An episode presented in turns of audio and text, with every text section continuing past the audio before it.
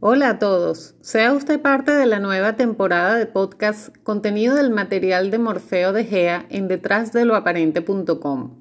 página pública que invitamos a explorar desde sus comienzos en el año 2011 y continúa presente siendo parte de la información, conocimiento y sabiduría que la humanidad puede y debe accesar en necesidad, de encontrar respuestas olvidadas salir de a poco de la ignorancia en la que hemos estado envueltos. DDLA no es un compendio de información esotérica o un blog más de autoayuda o sanación. Es una logia salvaje virtual, un camino que como partes de un todo nos formamos iniciando en certezas. ¿Cómo llegué a DDLA? Siguiendo las señales en el camino. Luego de hacer preguntas cuando me cansé de lo fácil que es sonreír sin tomar en cuenta el que ni con eso cuenta cuestionando la realidad, no solo la percibida en mi entorno, sino un poco más lejos de las fronteras, como buscadora de mentiras danzando de un lado a otro entre fascinaciones y depresiones en el extenso mundo virtual que tiene mucho encontrando poco percibiendo acotadamente. Mentiras que cumplieron su fusión hasta que la atención en el origen, que en principio me llevó a explorar dudando de los acontecimientos que a simple vista es percibido,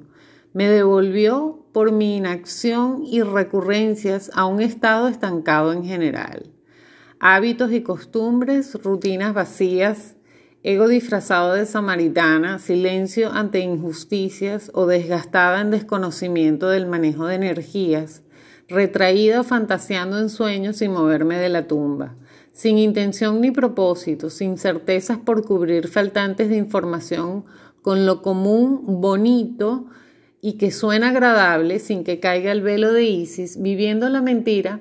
que más me gustaba entre deseos del ego, apatía del burgués, necedad segura y pelotuda, creyendo de la igualdad entre seres humanos, evadiendo lo obvio de mi incapacidad y lo que ignoraba por creerme sabelo toda, sin buscar el conocimiento ni la raíz verdadera de los aparentes problemas, pues es muy sabrosa la superficie calmada, mientras tapamos el despelote de afuera.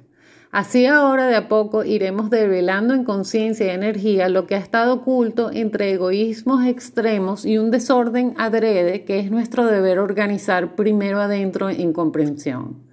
Sea usted bienvenido. Este es un espacio para discernir con aquello que mueve energías, conteniendo lo que usted vaya considerando en creación de conciencia. Detrás de lo aparente, donde nada es lo que parece.